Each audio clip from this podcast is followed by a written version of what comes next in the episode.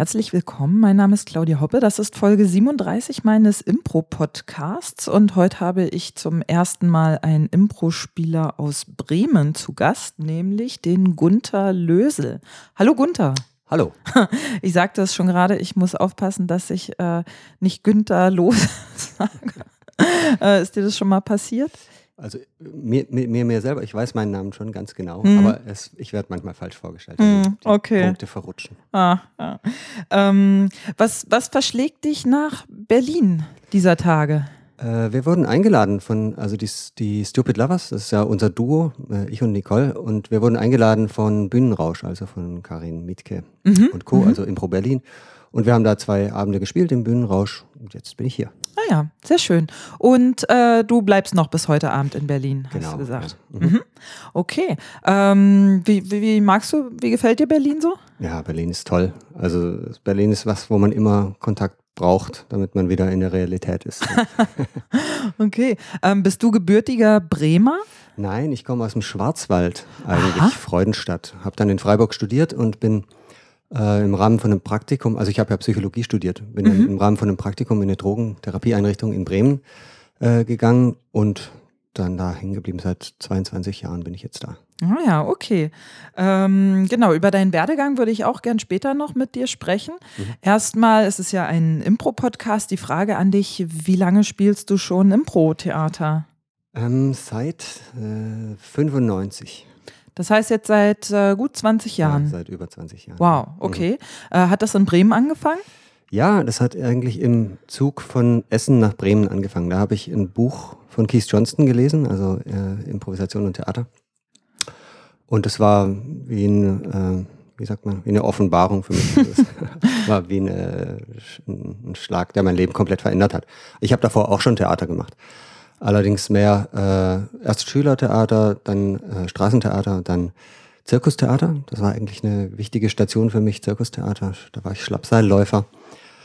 Ähm, wir haben ein kleines Varieté-Theater gehabt und so weiter. Da habe ich auch noch Freunde. Was ist ein Schlappseilläufer? Ja, heute sagt man Slackline Ach dazu, so. aber früher waren Schlappseile einfach Hanfseile, also die einfach nicht äh, straff gespannt wurden. Ach, Und das okay. heißt, die, die, wurden, die schwankten dann immer so hin und her und das war damals noch spektakulär. Verstehe. ähm, und äh, äh, welches von den beiden berühmten Büchern von Keith Johnston hast du gelesen? Das, das Grüne oder das Blaue? Grüne. Ah das ja. Grüne. Aha. Und was hat dich daran so gekickt? Also ich hatte das Gefühl, das ist jemand, der komplett gegen die Richtung denkt und aber komischerweise genauso, wie ich auch gedacht habe. Und es war sofort ein Impuls da, dass ich das alles ausprobieren muss. Okay. Und das habe ich dann auch gemacht, äh, sehr zum Leidwesen aller meiner WG-Mitbewohner. Und also wir haben das Zettelspiel echt, glaube ich, äh, ein, zwei Jahre lang immer gespielt. Und äh, ich habe mit Freunden Spiele, also einfach Übungen ausprobiert. Und dann haben wir sehr schnell, auch noch aus der äh, Szene von äh, Zirkustheater, eine kleine Gruppe gebildet, die nur geforscht hat sozusagen zu dem Buch. Also wir haben Okay. ungefähr anderthalb Jahre lang wirklich nur die Übungen ausprobiert. Ah ja. Was anderes war nicht unser Ziel. Und wer war, hattest du dann sowas wie einen ersten Impro-Lehrer oder kam das alles über, über dieses Buch? kam alles über das Buch äh, und das war eben eine Gruppe, kleine Gruppe, die ich da ins Leben gerufen habe in, in Bremen. Sehr skurrile Umstände und so weiter, aber wir haben uns sehr konsequent da durch das Buch gearbeitet und dann kam Keith Johnston mehrmals nach Bremen und Oldenburg. Also der wurde eingeladen und da war ich natürlich immer dabei. Ah, okay. Und hattest du, ich nehme mal an, ja, ähm, trotzdem die Frage, hattest du seitdem andere Impro-Lehrer, Impro-Trainer, die dich beeinflusst haben neben Keith Johnstone? ja, es hat mich aber keiner so stark beeinflusst wie Keith Johnston. Wow. Also Randy Dixon, mit dem hatte ich zu tun. Ähm, dann gibt es Spieler, die mich sehr beeinflusst haben. Also die Crumps sind natürlich ein Orientierungspunkt für mich. Äh, Jacob Bannigan ist ein Orientierungspunkt. Jim Libby ist ein Orientierungspunkt. Das sind eher so Praktiker. Ähm, ansonsten von den, von den Theoretikern sozusagen ist es wirklich Keith Johnston für mich. Okay. Auch ähm, Steve Jarrett, der kommt jetzt auch zu unserem Festival, ist ein direkter Schüler von Keith Johnston und äh, Sean Kinley. Das sind alles Leute, die aus der, aus der äh, Calgary-Schule kommen. Die sind für mich sehr viel prägender gewesen als alle, die aus der Chicago-Schule kommen, wobei mich die auch inspiriert. Aber das kam später und ist nicht die Grundlage sozusagen. Mhm. Okay. Ähm, was bedeutet Impro für dich? Oh, das ist schon eine komplexe Frage. Ich glaube, dass es eigentlich zwei Arten von, äh, von Richtungen gibt bei Impro. Nämlich einerseits ist es ein kultureller Impuls, der auch sehr wichtig ist und in alle möglichen Bereiche reingeht, also in Pädagogik, Therapie, Business und so weiter. Und da würde ich wirklich sagen, das ist was so was Breites wie ein kultureller Impuls. Auch das äh, Amateurtheater geht ein bisschen in die Richtung. Und dann ist es für mich aber auch eine Kunstform. Und das ist der Bereich, um den ich gerade sehr ringe und kämpfe. Was heißt, du ringst und kämpfst darum? Das heißt, dass ich das ein bisschen in Gefahr sehe. Ich glaube, dass Impro im Moment als kultureller Impuls extrem erfolgreich ist und als Kunstform möglicherweise auf dem absteigenden Ast. Aha, okay. Du meinst äh, zuschauermäßig oder interessemäßig? Also es gibt immer mehr und es wird immer flacher. So wie so ein Fluss, der früher mal wild war und jetzt äh, so ein äh, etwas trägeres Gewässer ist. Verstehe. Ja, ist auch eine interessante Sichtweise und ähm, auch Kategorisierung, finde ich so. Ja, ich finde diese, diese Sache mit dem kulturellen Impuls finde ich schon sehr wichtig auch. Das ist auch für Keith Johnston eine ganz wichtige Sache, diese Antipädagogik und so weiter. Ähm, und der Bereich Kunst, den, den voranzubringen, ist einfach viel anstrengender und schwieriger, glaube ich. Und da sind die Rahmenbedingungen auch schwierig. Also man kann natürlich mit Business-Theater und auch mit Unterrichten kann man sich eine relativ sichere Existenz aufbauen.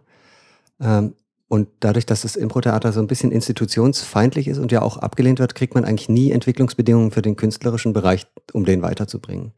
Dazu braucht es also wirklich Fanatismus.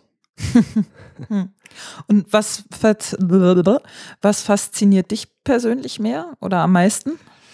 Kann ich gar nicht so ähm, sagen, aber ich glaube, dass die Kunstform sozusagen äh, die, das Gefährdetere ist und dass man darum gerade kämpfen muss. Mhm. Der, mhm. der, kulturelle Impuls, der läuft volle Pulle weiter. Hm. Wie könnte man das machen, dass man mehr darum kämpft oder was könnte man da machen?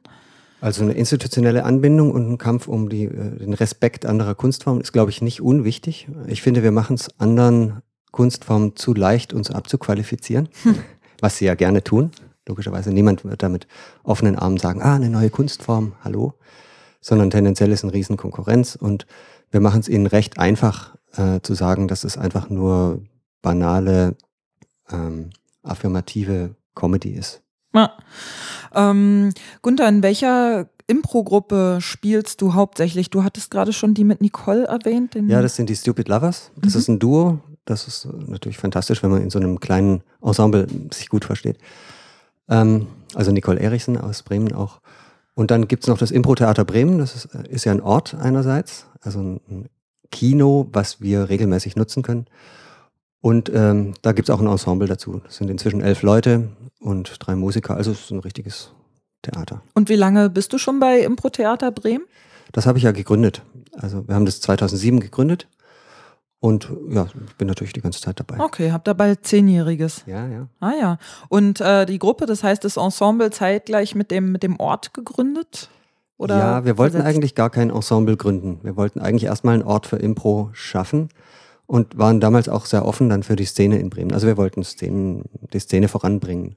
Und zwar Richtung Langform. Wir waren inspiriert von den Crumbs und wir haben gemerkt, es ist schwierig, da wo man schon Theatersport eingeführt hat, was anderes zu machen. Das heißt, wir haben gesagt, wir machen einen Ort auf, der richtig funktioniert wie ein normales Theater. Das heißt, er hat einen regelmäßigen Spielbetrieb, er hat einen Spielplan und es gibt äh, nicht nur einfach Impro-Shows, sondern es gibt richtig Formate und es sind nur Langformen. Das heißt, mhm. wenn die Leute zu uns kommen, dann wissen sie, hier wird Langform gespielt und eben kein Theatersport. Und ist es aufgegangen, dieses Konzept? Mhm, ist aufgegangen. Also es gibt ja ein, es gibt ein starkes Bedürfnis von Impro-Spielern, Langform zu machen. Das ist vielleicht sogar noch stärker als das Bedürfnis der Zuschauer, das zu sehen. Hm, den Eindruck habe ich auch. ja.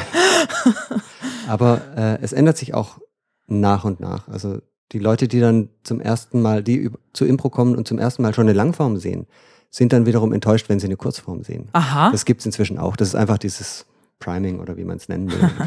Primäre Prägung quasi, ja, genau. verstehe. Ähm, und ist es so, dass an diesem Ort inzwischen noch andere Gruppen spielen, neben Impro-Theater Bremen? Ja, wir laden Leute ein. Äh, wir kreieren immer Formate, wo Leute dazukommen können. Also jetzt zuletzt haben wir Double Date mit Kunst. Da laden wir immer ein Duo ein und äh, machen so eine Art hm, ist kein Reenactment, aber es ist inspiriert durch Jasmina Resas Stück Kunst. Das heißt, das Publikum baut ein Kunstwerk imaginär auf und äh, vier Freunde unterhalten sich über dieses Kunstwerk, was einer sich gekauft hat. Ah, ja. Ach ja, davon habe ich schon, ja, sowas ähnliches habe ich mal gehört. Ich hatte hier die Tess Degenstein, Degenstein mhm. zu Gast. Die hat sowas ähnliches erzählt. Nee, da hat aber jemand tatsächlich, glaube ich, ein Piece of Art irgendwie mitgebracht in die Show und dann wurde ah, okay. da drum herum gespielt oder so. Mhm. Irgendwie sowas. Ähm, wie viel, wie viel Auftritte habt ihr einerseits im, also im Impro-Theater Bremen an dem Ort und andererseits mit eurem Ensemble zusammen?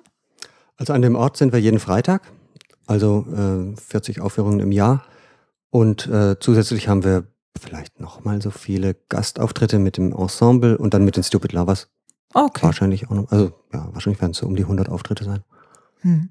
Ähm, Gunther, ich kenne dich hauptsächlich aus dem äh, Kontext deiner Bücher oder auch eines Vortrages und ähm, weiß, dass du dich auf universitärer Ebene, nenne ich es mal, mit Impro beschäftigt hast. Wie funktioniert es? Ja, da ist eine Reihe von seltsamen, seltsamen Zufällen passiert. Ich habe dieses Buch, was hier jetzt liegt, Theater ohne Absicht, habe ich ja 2004 geschrieben und damals hatte ich noch äh, akademisch überhaupt nichts mit Impro zu tun. Das wirkt im Nachhinein so, als wäre das alles eine. Linie, aber es stimmt überhaupt nicht. Ich hatte einfach äh, so viel im Kopf zu Impro und war so inspiriert, dass ich äh, gemerkt habe, ich muss irgendwie das zusammenfassen und meine Position dazu klären.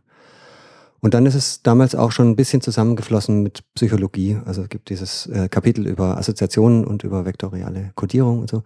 Das hat mich schon mal sehr inspiriert. Und habe ich gemerkt, okay, indem ich schreibe, komme ich für mich klar. Okay. Und an, an welcher Uni bist du gerade oder bist du aktuell an einer Uni ja. arbeitend beschäftigt, ja, ne? Als Dozent oder sowas? Nee, als Forscher, witzigerweise. Also ich habe äh, promoviert dann in Theaterwissenschaften, aber alles wirklich nach den ersten drei Büchern erst. Das war praktisch meine Eintrittskarte, um dann, witzigerweise kann man als Psychologe in Theaterwissenschaft promovieren.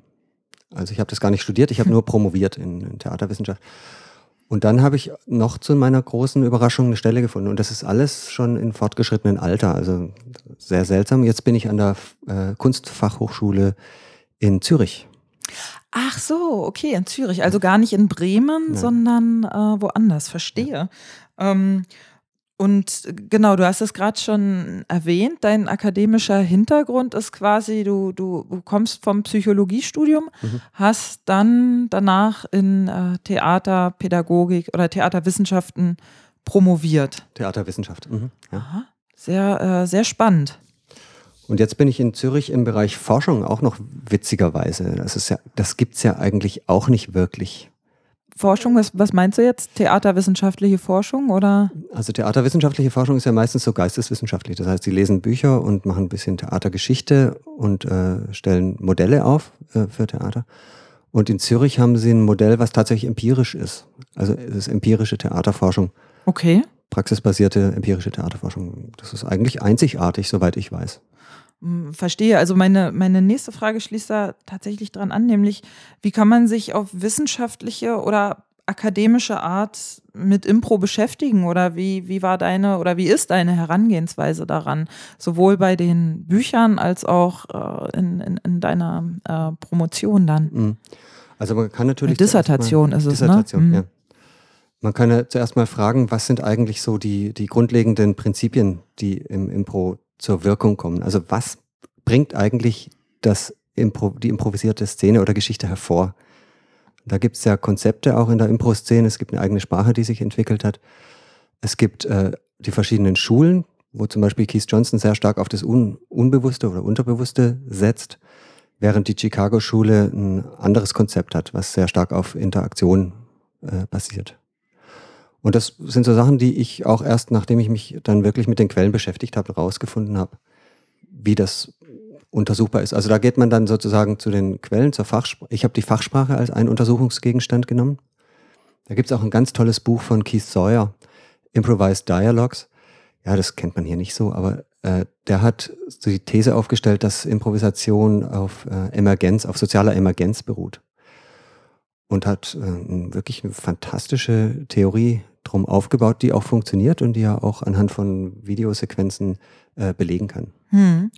Im Prinzip ist es das ja, ne? Also zumindest so wie ich den Emergenzbegriff irgendwann mal kennengelernt habe, ne? So ganz schlicht, dass das Ganze eben mehr ist als die Summe seiner Teile. Genau, mhm. das hast du ja beim, beim Impro. Genau, ja. Mhm. Anders ist es nicht vorstellbar. Bestimmte Konzepte wie die, die Group Mind, ja, das muss was sein, was sozusagen klüger ist als wir als Improvisationsspieler. Mhm. Und nur wenn es wirklich klüger ist, äh, kommt auch was raus, was sehenswert ist, meiner Meinung nach. Ja. ja. Und das ist ein emergenter, äh, ein emergentes Konzept. Absolut. Ja. Und äh, was ist speziell dein Forschungsgegenstand in diesem Bereich oder was war das Thema deiner, deiner Dissertation? Also ich habe mich um, um, Performativität gekümmert sozusagen. Das was meinst ein, du damit? Das ist ein Konzept, ein ästhetisches Konzept, was hauptsächlich hier von Erika Fischer-Lichte geprägt ist im deutschsprachigen Raum. Das ist eine Theaterwissenschaftlerin hier in Berlin. Und ähm, sie hat die Theaterwissenschaft in Deutschland sehr stark geprägt in Richtung äh, performative Sichtweise von Theater. Das heißt, es geht über den klassischen Theaterbegriff deutlich raus. Also da werden die Vollzüge im Theater untersucht und nicht die Stücke. Es wird die Aufführung untersucht und nicht die, äh, nicht die Dramentexte sozusagen. Also es geht aus dem ganzen Geistesliteraturwissenschaftlichen raus in Richtung auf eine, kann man sagen, handlungstheoretische und sozialkonstruktivistische Sichtweise von Theater. Verstehe. Ja. Auch der Begriff äh, Ritual zum Beispiel ist sehr, sehr stark geworden wieder in dem Kontext. Also was machen wir da eigentlich? ja. Wow. Ähm, ja, ich bin äh, ganz äh, beeindruckt, weil ich ja auch sozusagen mich in, in meinem Kopf viel mit diesen Dingen auseinandersetze, auch ne, wie, wie ist Impro einzuordnen bei der Psychologie, bei der Theaterwissenschaft. Ich kannte deinen Hintergrund jetzt auch noch nicht, ähm, also deinen, deinen universitären Hintergrund und habe mir auch gedacht, so aus welchem Fachbereich mag er wohl kommen? Ist er wohl Psychologe oder Theaterwissenschaftler? Deswegen finde ich spannend, da auch so mhm. an der ähm, also eben an der Grenze oder Schnittstelle, sagen wir mal eher an der Schnittstelle mhm. zu sein, weil ich, ich denke, das sind äh, ja eben neben Soziologie würde ich auch noch mit reinziehen mhm. als, mhm. als, als Themengebiet, was das berührt. Und äh, wenn man es spirituell sehen mag, auch irgendwo die, die Philosophie mhm. in, in einer Art und Weise. Ähm, ja, äh, du sagtest das bereits, du bist an der Universität, an der Kunstfachhochschule Zürich. Ja, Kunsthochschule. Kunsthochschule, in, in der Schweiz sagt man einfach Hochschule. Ja. Ah, genau, in der Kunsthochschule Zürich beschäftigt und mhm. da gibt es einen Kongress im Oktober, der heißt Impro Talks. Ja. Ähm, was hat es damit auf sich?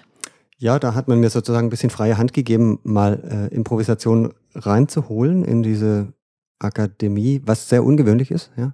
Eigentlich ist äh, auch Zürich ist eine klassische Schauspielausbildung. Da gibt es Improvisation als äh, Ausbildungselement zwar beruht dann auf Tschechow und, äh, und Wang und so. Aber die, also Improvisation in unserem Sinn ist dann Schmuddelkind. Ist auch ein bisschen verbrannte Erde. Es ist schwierig. und das war im ersten, im ersten Jahr, habe ich mir überlegt, warum haben die mich überhaupt eingestellt? Die wissen doch, dass es bei mir um Improvisation geht. Und ähm, jetzt haben sie sich darauf eingelassen und das habe ich genutzt, um äh, möglichst viele Leute einzuladen, die für mich bei meiner Promotion interessant waren, auf die ich gestoßen bin und alle Leute, auf die ich stoßen konnte, die gerade eine Dissertation schreiben. Und das sind gar nicht mal so wenig, wenn man den Blick öffnet in die englischsprachige Welt. Also es kommen Leute aus Amerika, aus Großbritannien, aus Japan. Genau, das sind so die wesentlichen. Mhm. Okay. Und was genau wird auf dem Kongress dann dort passieren? Also es wird wahrscheinlich ein paar akademische äh, Präsentationen geben, also wie man es kennt. Das heißt, jemand stellt sich hin und stellt seine Forschung vor und äh, macht wahrscheinlich eine PowerPoint-Präsentation. Das ist sozusagen das Klassische. Und darüber hinaus wird es sowas geben wie ein, ähm, wir nennen das äh, Exploratory Workshop. Das heißt, man hat schon eine Forschungsfrage und versucht es aber mit den Teilnehmern zu sozusagen zu demonstrieren, was man sich als Frage ausgedacht hat und was man glaubt, was die Lösung davon ist. Also das geht dann schon in eine, in eine äh, Forschung rein, die praktisch ist. Unser Forschungsrahmen ist äh, practice-based. Das heißt, es soll einen Mehrwert haben für Praktiker. Okay. Ja. Mhm. Also für die, äh, für, für, die, ähm, wie hast du es vorhin genannt, nicht die kulturelle, sondern die, ähm, du hattest doch diese zwei. Die künstlerische Seite. Uh, ah ja, ja, okay, also für die, für die künstlerische genau. eher weniger für die kulturelle. Mhm. Ich glaube, für die, äh, für die kulturelle gibt es jetzt mit Applied Improv wirklich eine Menge, was da am Rollen ist. Und das ist toll und bin ich auch interessiert und mit dabei. Und da wird auch viel veröffentlicht. Äh, und ich habe so das Bedürfnis, jetzt die äh, künstlerische Arbeit so zu, zu stärken, also auch die Reflexion über die künstlerische Arbeit. Verstehe. Damit es nicht sich wiederholt und dass man nicht in eine Wiederholungsschlaufe reingerät, sozusagen. Mal gucken, was eigentlich alles schon gelaufen ist. Und wer kommt so alles? Wen erwartest du alles auf diesem Kongress, der da Vorträge hält? Ähm, ich habe äh, Anthony Frost und Ralph Yarrow, die haben Improvisation in Drama äh, entwickelt. Die haben fest zugesagt. Es haben halb zugesagt Mick Napier, es hat äh, Keith Sawyer halb zugesagt. Yuri kennen vielleicht viele, äh, ich spreche den Namen immer falsch aus, aber ich, glaube, es ist Kinugawa aus Japan. Ähm, hat zugesagt, äh, Duncan Marvin, äh, Marwick, das sind Leute, die man eher nicht kennt, ähm, die aber alle jetzt akademisch arbeiten zu dem. Also er arbeitet über Meissner, äh, also Stanford Meissner und äh, Improvisation. Charles, da äh, Charles David, genau, kommt aus Florida. Der hat gearbeitet zu Improvisation und äh, dem Konzept der Karnevalisierung. Also Improvisation als ein Gegenkulturphänomen. Was, mhm, finde ich sehr interessant. Aha, was, was heißt das genau als ein Gegenkulturphänomen? Also das Konzept geht auf äh, Mikhail Bakhtin zurück, ein Russe, und der hat gesagt, äh, er hat Karneval untersucht als kulturelles Phänomen und hat gesagt, das ist eigentlich komisch, dass in der Gesellschaft äh, zu bestimmten Zeiten alle Regeln außer Kraft gesetzt werden und sozusagen die, das komplette Gegenteil stattfindet. Also es ist wie eine, als würde die äh, Gesellschaft hin und wieder in ihr Gegenteil umkippen. Und als hätte das eine äh, psychosoziale Ventilfunktion. Also eine katharsische. Wirkung vielleicht. Ganz genau. Und ein Teil von Theater kann man, glaube ich, auch, also wo es in Ritual geht und so weiter, wo es in Abreaktion geht, kann man da auch reinpacken. Und ich finde, Improvisationstheater hat was in, was in die Richtung geht. Also es setzt viele äh, Regeln de, des normalen, der, der normalen Rahmung der, der, Welt außer Kraft.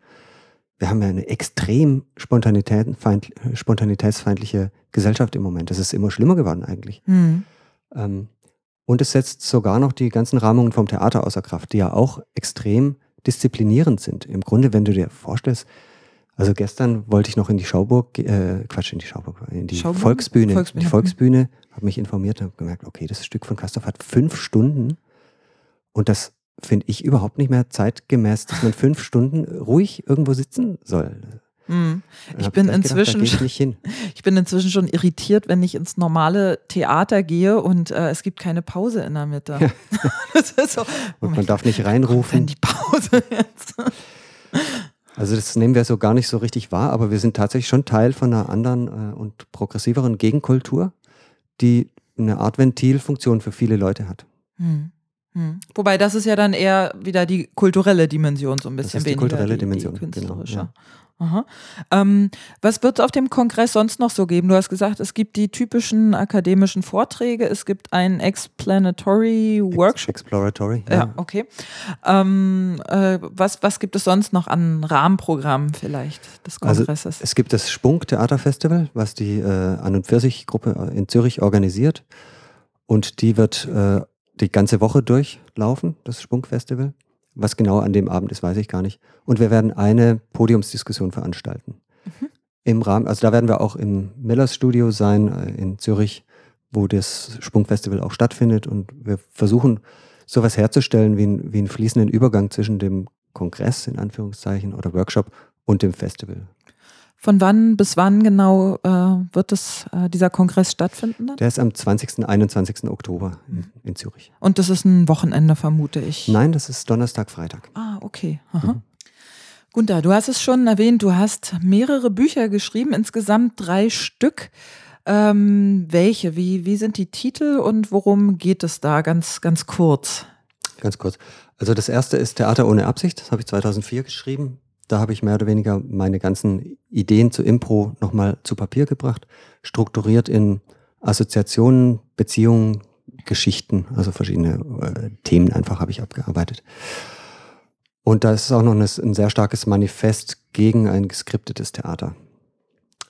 Ähm, mein zweites Buch war dann 2006, Blinde Angebote. Da habe ich Interviews geführt mit Leuten, die damals wortführend waren in der deutschsprachigen Impro-Szene. Also Roland Trescher, ähm, Eugen Gehrein, äh, Lorenz Kabas sind da mit drin. Und äh, ich glaube 2008 habe ich das Archetypenspiel veröffentlicht. Da geht es um Grundformen von menschlichen Begegnungen. Also ausgehend von unserer Beschäftigung mit der Heldenreise. Es gibt ja diese, diese Verbindung äh, Impro, Geschichten erzählen, Heldenreise. Und das hat mich eine Zeit lang sehr fasziniert, ausgehend von Christoph Vogelers Buch äh, über die Odyssee des Drehbuchautoren. Mhm. Damit es, ich angefangen. Es gibt es ja auch, äh, sogar, weiß nicht, ob du das weißt, aber wahrscheinlich schon im, im NLP gibt es ja auch als mhm. ein Format die Heldenreise. Mhm, genau. Mhm. Das ist auch so ein, ein, sehr universelles Konzept, was auch in Richtung kultureller Impuls natürlich geht. Also da geht's, äh, das geht zurück auf Jung, C.G. Jung, also den Psychologen und ähm, universelle Erzählstrukturen. Hm. Und für mich immer wieder die Frage, ist es eigentlich tatsächlich so, dass wir mit äh, Erzählstrukturen angeboren auf die Welt kommen, was eben das, äh, das Konzept Archetypen suggeriert, oder lernen wir das und äh, sind vielleicht sogar sehr geprägt von Hollywood-Kino. Hm. Und wie ist deine Antwort darauf? Was also ich bin überzeugt, du? dass es das gibt, also dass man mit angeborenen äh, Geschichten, Konzepten auf die Welt kommt. Dass man an, sozusagen äh, irgendwas im Kopf antwortet, auf eine gut erzählte Geschichte. Und wenn man äh, es schafft, diese, diese Art von Embodied Knowledge äh, zu aktivieren, dann kann man wahrscheinlich auch gute Geschichten erzählen. Aber mh, hm, das finde ich jetzt gerade ganz spannend.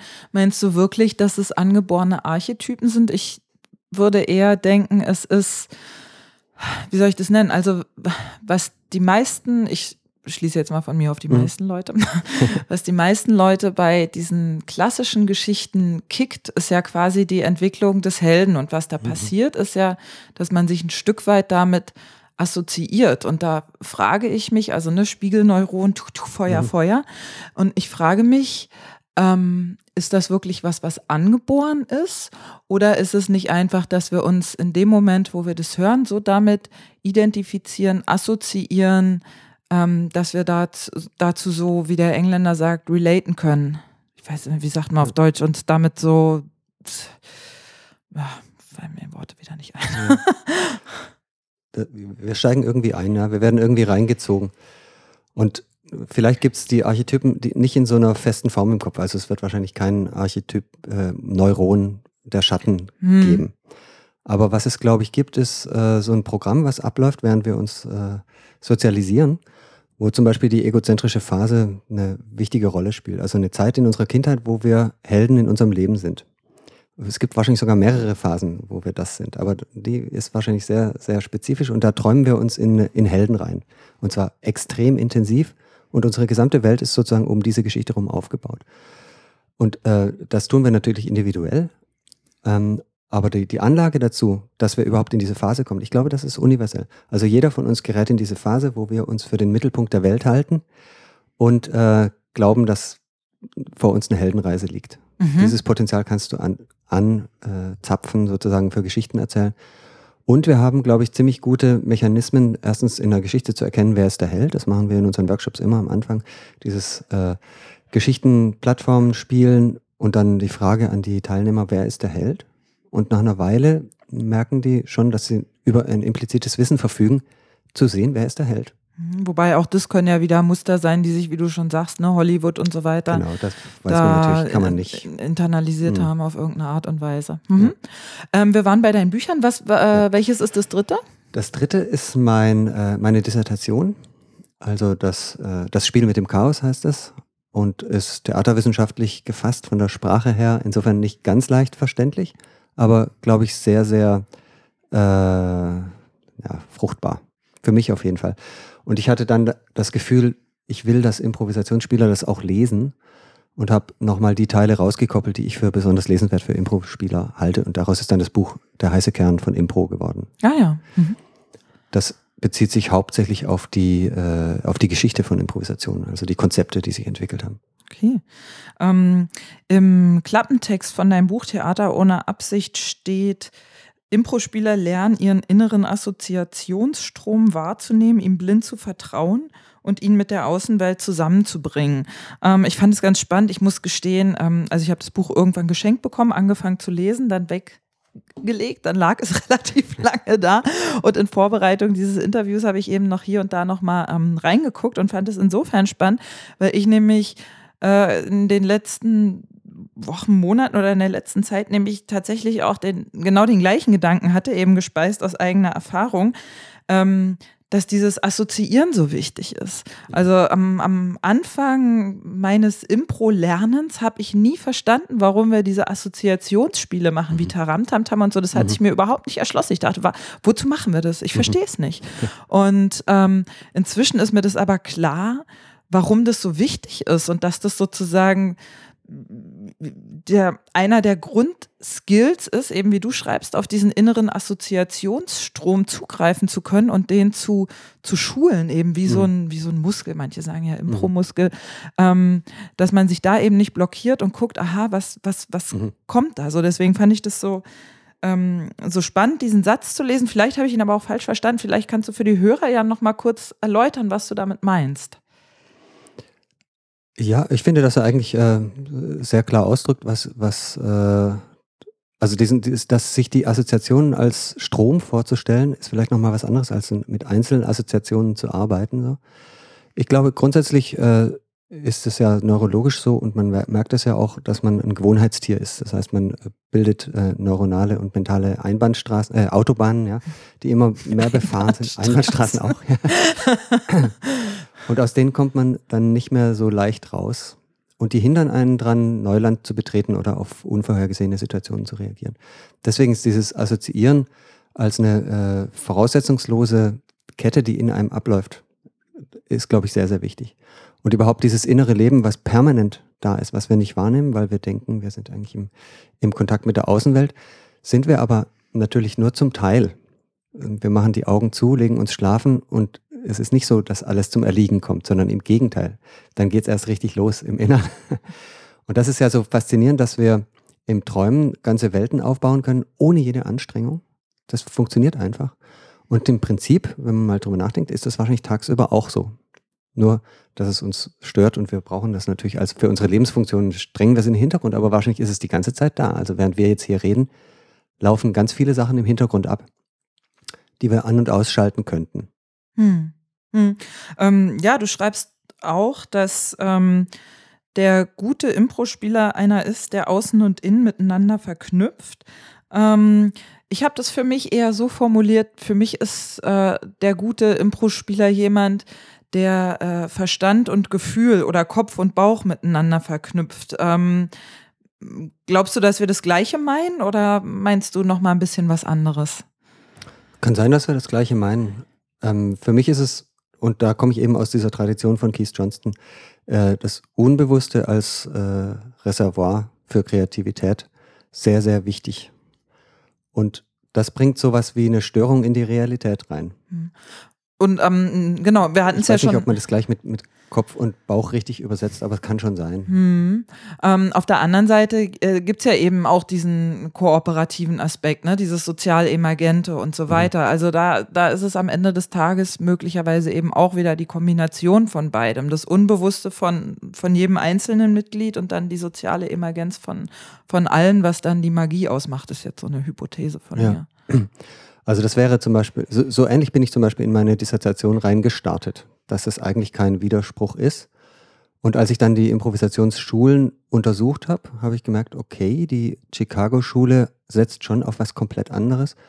Da sind solche Sätze wie uh, always play on top of your intelligence. Sowas würde Keith Johnson niemals sagen. Das ist dem äh, vollkommen fremd. Mhm. Also die Vernunft und das ganze Rationale ist für ihn nicht besonders fruchtbar für, für was Kreatives. Und in der Chicago-Schule mhm. ist es eben so. Die, okay. die, deswegen sind die auch schärfer, satirischer äh, und sehr viel verbaler. Ich hätte eher das so interpretiert, den Satz, dass es so viel heißt wie ähm, sei immer wach. Also play on top of your intelligence im Sinne von äh, sei wach, sei da, sei im Moment. Und das kann ja aber auch heißen, dass ich trotzdem auf meinen unterbewussten Assoziationsstrom zugreife, nach wie vor. Ja, ich glaube, dass sie es nicht so stark nutzen, die Chicago-Schule. Die setzen tatsächlich auf die Muster, die in der Interaktion entstehen. Mhm, mh. Und es funktioniert natürlich auch wunderbar. Das ist ja. überhaupt keine Frage. Das sind zwei äh, unterschiedliche kreative äh, Agencies sozusagen, die mhm. beide sehr gut funktionieren, aber was Unterschiedliches hervorbringen. Okay. Deswegen ist das Theater von Keith Johnston sehr viel ähm, mystischer, würde ich mal sagen. Es, von, es wirkt irgendwie älter, und geheimnisvoller auf eine Art. Und äh, Chicago ist sehr viel moderner, inspiriert durch die, durch die moderne Theater auch, also durch Brecht und na gut, auch durch Commedia dell'arte ist auch sehr alt äh, im Grunde, aber die haben schon versucht, ein gesellschaftlich relevantes Theater auf die Beine zu stellen in den 50er, 60er Jahren.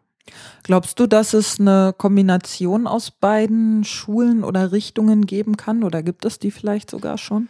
Ja, es gibt eine ganze Menge Versuche, das zu unter eine äh, ja, unter einen Nenner, auf einen Nenner zu bringen und die gemeinsamen Konzepte rauszuarbeiten, also das Yes-and-Prinzip zum Beispiel und Angebot und Angebote akzeptieren und so weiter. Es gibt eine Menge Gemeinsamkeiten.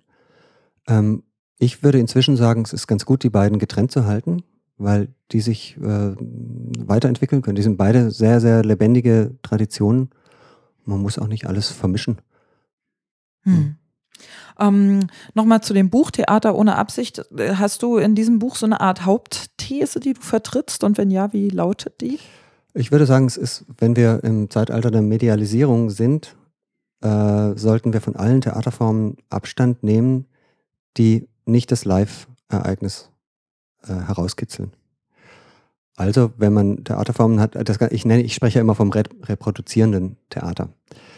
Ähm, das heißt, die haben einen Text und der Text ist eigentlich äh, die Quelle dazu, diese Datei sozusagen immer wieder auf die gleiche Art zu öffnen. Und äh, das, glaube ich, braucht es nicht mehr, weil wir Film haben.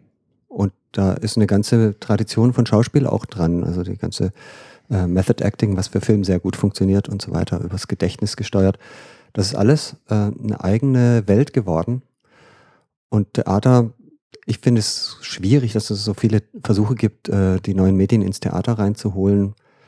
Ähm, ich glaube, meine Grundaussage ist, okay, höfliche Verbeugung zum Film und zu anderen Medien. Lass uns gucken, was nur das Theater kann.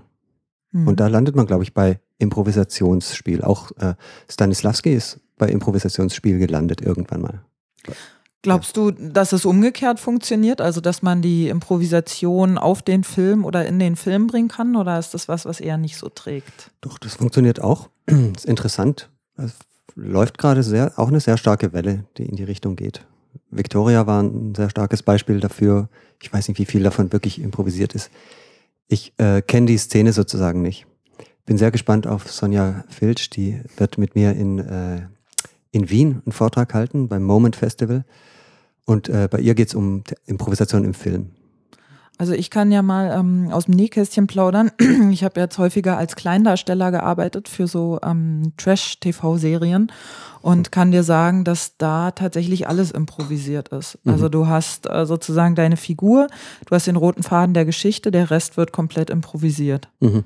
So, das fand ich auch ganz spannend zu sehen und ja. äh, für mich natürlich super, weil Texte lernen ist was, was völlig und ähm, äh, fand ich spannend. Also, dass sozusagen die, die Nachmittagsserien, die Menschen sich anschauen, eben auch schon improvisatorisch ähm, produziert werden und dass die Regisseure, die Anweisungen, die, die Realisatoren heißen die da, die die Realisatoren geben, häufig Dinge sind, die du auch in, in Impro-Kursen lernst. Ach, also ganz, äh, ganz spannend tatsächlich.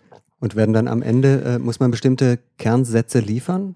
Also das ist so oder so. Ich hatte einmal eine Produktion, da gab es so Kernsätze, die gesagt werden mussten, mhm. ähm, bei den meisten aber nicht. Es geht ja. eher darum, dass bestimmte Informationen eben auf jeden Fall drin sein sollen, damit der Zuschauer da mitgenommen wird. Also ne, es mhm. ist jetzt nicht vollständig improvisiert, du hast schon ja. einen Fahrplan, roten ja. Faden und so weiter, aber die, äh, die Dialoge und das Zusammenspiel und wer mhm. steht wo und äh, mhm. diese Sachen werden eben tatsächlich improvisiert. Ja, das ist faszinierend, weil da ist man jetzt wieder im Grunde bei äh, Commedia dell'arte. Die haben ja mit Szenarios gearbeitet mhm. und hatten genau äh, die, die, Plots sozusagen und die Figuren ah, ja. waren festgelegt.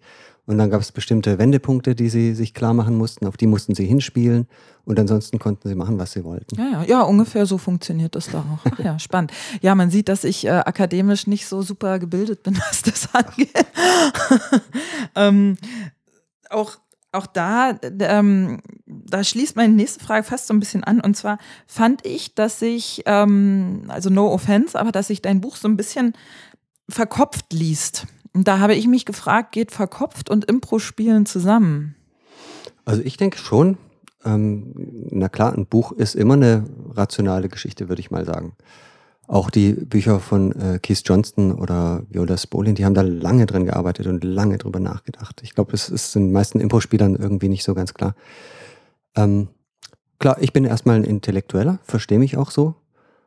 Mm, ich glaube, dass Intellektuelle trotzdem sehr gutes Theater machen können, auch Impro-Theater machen können. Ist vielleicht ein bisschen mehr Arbeit sozusagen dahin zu kommen. Also die Spontanität freizusetzen, ist vielleicht ein bisschen mehr Arbeit, tatsächlich. Äh, aber es gibt auch Vorteile davon. Und ich bin ein bisschen irritiert darüber, dass die Impro-Szene auf die Akademisierung oder überhaupt auf die Theoretisierung so, so äh, skeptisch reagiert. als wäre äh, sozusagen die, das nicht drauf aufgebaut.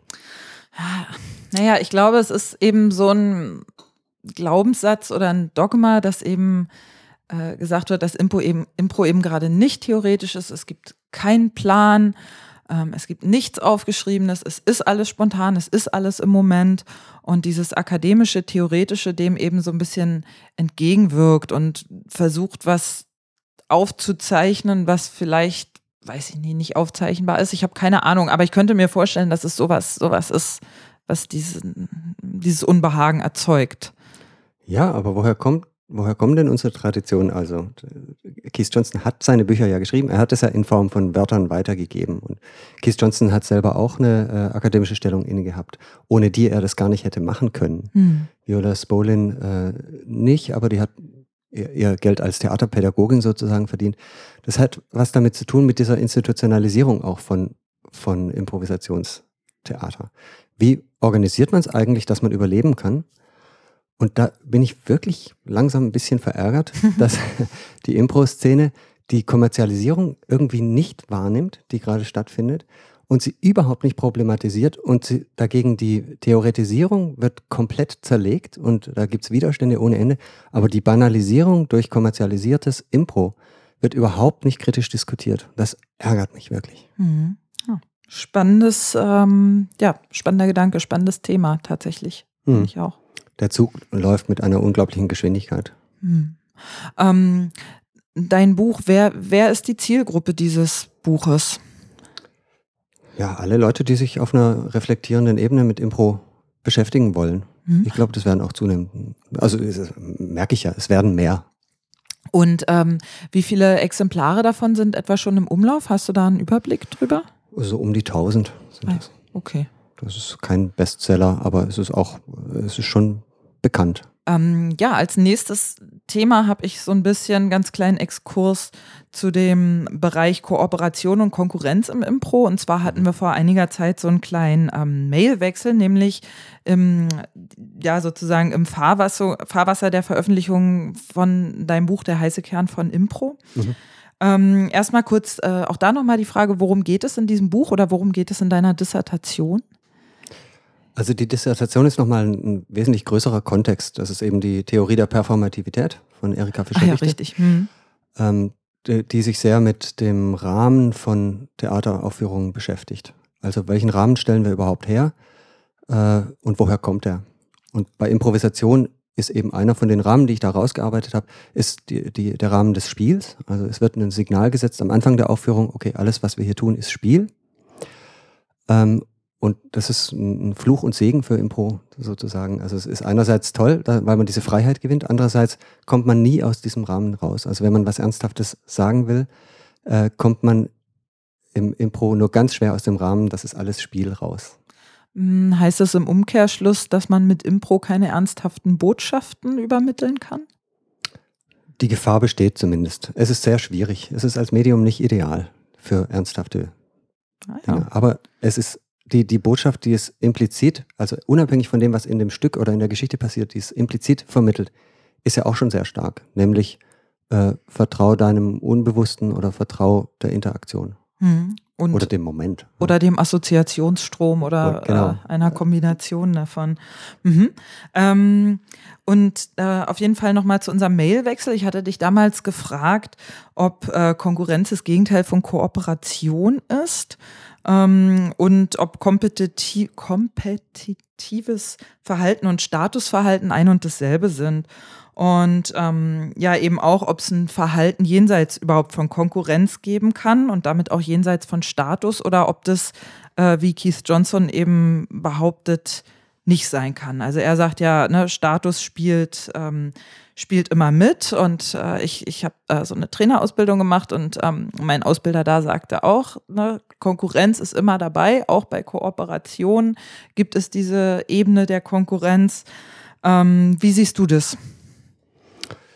Also ich glaube, äh, ich habe in, in dem Sinn geantwortet, dass ich glaube, es sind keine Widersprüche, dass sie irgendwie gutes Impro, mh, das eine oder das andere zu gutem Impro führt oder nicht führt, sondern äh, dass dieser kooperative Gedanke sehr viel mehr schützenswert ist. Also das, Konkurrenz haben wir sozusagen sowieso, die äh, kommt aus uns, quillt uns aus allen Poren. Statusverhalten haben wir tatsächlich permanent. Und der, äh, der Kapitalismus heizt es natürlich auch komplett an. Auch die Situation vor Publikum heizt es sehr an. Und das ist eine große Gefahr, dass äh, man auf die Gunst des Publikums geht und es ist auch eine Gefahr, dass ein Starsystem sich ausbildet. Insofern glaube ich, dieses Kooperative, was eben wiederum mehr in der Chicago-Schule gefördert ist, ist eine ganz wichtige, ein ganz wichtiges Element von Improvisation. Hm. Du hattest da in deiner Mail den schönen Satz geschrieben, ich zitiere mal, ähm, aus der Tatsache, dass sich die konkurrierenden Anteile oft durchsetzen, zu schließen, dass dies eben die wahre Natur des Menschen sei, ist meiner Meinung nach ein großer Fehlschluss. Nur weil ein Verhaltenssystem robuster ist, ist es deswegen nicht höherwertig, eher im Gegenteil. Das fand ich ähm, sehr schön. Also nachdem ich den Satz gelesen habe, dachte ich so, na, das hat richtig so beruhigende, entlastende äh, Wirkung ähm, auf mich gehabt. So, ne, weil ja. diese, dieses, dieses äh, Konkurrenzverhalten, finde ich, ja viel energiezerrender ist als eine, eine Zusammenarbeit, wo man sozusagen sich nicht permanent abgrenzen muss, ja. falls du verstehst, was ich meine. Ich glaube schon, ja. Ich kann da noch einen Satz draufsetzen, der mir neulich durch den Kopf ging. Das Neue ist nicht immer unbedingt das Bessere, sondern manchmal einfach nur die härtere Droge. Aha, okay, den muss ich mir auch nochmal auf der das Zunge zergehen lassen. Das verdrängt dann einfach das Alte, weil es irgendwie härter ist und besser ankommt. Aber es ist deswegen echt nicht besser. Hm. Ähm, ja, äh, sehr schön. Hast du äh, äh, noch Ergänzungen zu dem, zu dem Thema Kon Konkurrenz und äh, Kooperation? Du hattest es mhm. ja schon erwähnt, ne? der Hauptunterschied ist eben in diesen beiden Schulen. Mhm. Ja, worüber ich mir ein bisschen Gedanken mache, ist das Verhältnis von professionellen Impro-Gruppen und der Amateurszene, die äh, das, glaube ich, noch im Moment so verschwimmt, aber es ist implizit ist es trotzdem da, wird nicht groß drüber reflektiert. Äh, und die Amateurszene gehört eben zu diesem kulturellen Impuls und die Profiszene gehört ein bisschen mehr zum künstlerischen, zur künstlerischen Weiterentwicklung ich, ich weiß es nicht genau, ich habe keine Antworten darüber, aber ich glaube, dass man darüber reflektieren muss, wie dieses Verhältnis ist. Das gab es zum Beispiel auch geschichtlich schon bei der Commedia dell'arte, witzigerweise. Es gab unglaublich viel improvisierte Comedy in dieser Zeit. Überall in allen Ge Gesellschaftsschichten haben sie das äh, gemacht. Und die Commedia dell'arte, also die Profis, mussten sich irgendwie davon abgrenzen, indem sie ein eigenes Label geschaffen haben. Und deswegen haben sie es eben Commedia dell'arte, das heißt eigentlich professionelle, Impro äh, ja, professionelle Komödie genannt. Also ein eigenes Label geschaffen, um sich von der Amateurszene abzusetzen damals. Hm. So lief das. Und sowas steht uns vielleicht auch noch bevor. Ich, ich weiß es nicht. Hm. Ich hatte jetzt gerade den Gedanken, ob es nicht vielleicht auch umgekehrt sein kann, dass gerade die Amateurszene auch in eine künstlerische Richtung geht, weil die da mehr Freiheit zu haben. Und Absolut. die professionelle Szene mehr in die, wie du es nennst, ähm, kulturelle, kommerzielle Richtung. Ja. Also das kann äh, total degenerieren, die professionelle Seite, würde ich mal sagen. Ich glaube, dass es tatsächlich die äh, Amateurszene den Spirit aufrechterhält. Eher. Hm.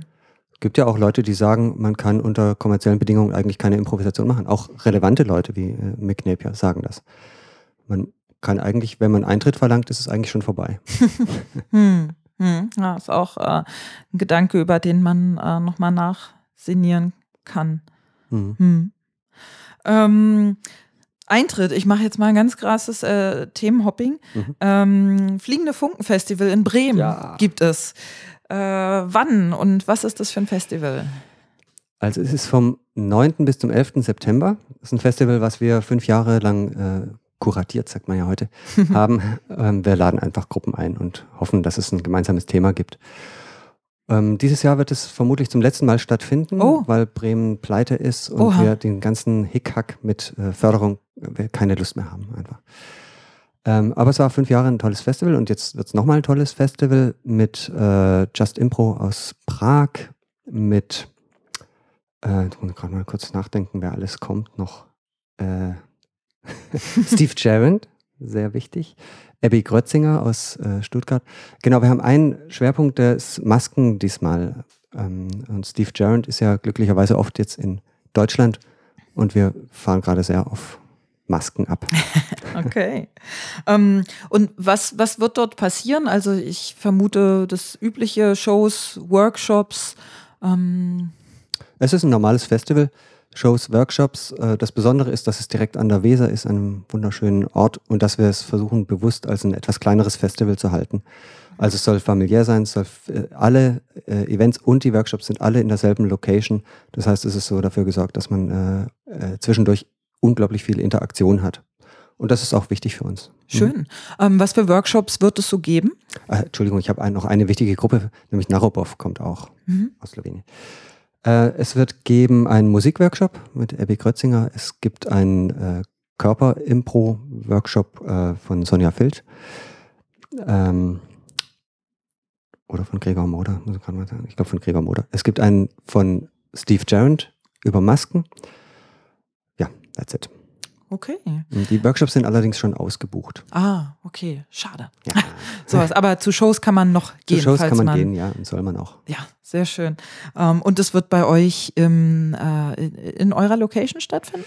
Nein, das ist nicht unsere Location, das ist ein Bürgerhaus, was Mhm. direkt an der Weser ist. Und in unserer Location wäre es ein bisschen schwierig, weil es als äh, Kino auch betrieben wird gleichzeitig. Also, Ach so, okay, verstehe. Aha. Ähm, ja, äh, Gunther, gibt Ja. es noch, noch irgendwas, was du gerne noch loswerden oder sagen möchtest? Ja, ähm, lasst eure Hemmungen gegenüber der Theorie fallen. Das, es geht voran, es muss auch vorangehen und auch die Institutionalisierung muss vorangehen und äh, seht das als, als Chance, die Institutionalisierung, also diese, die, den Respekt der anderen Kunstformen auch zu gewinnen. Das ist wichtig. Mhm.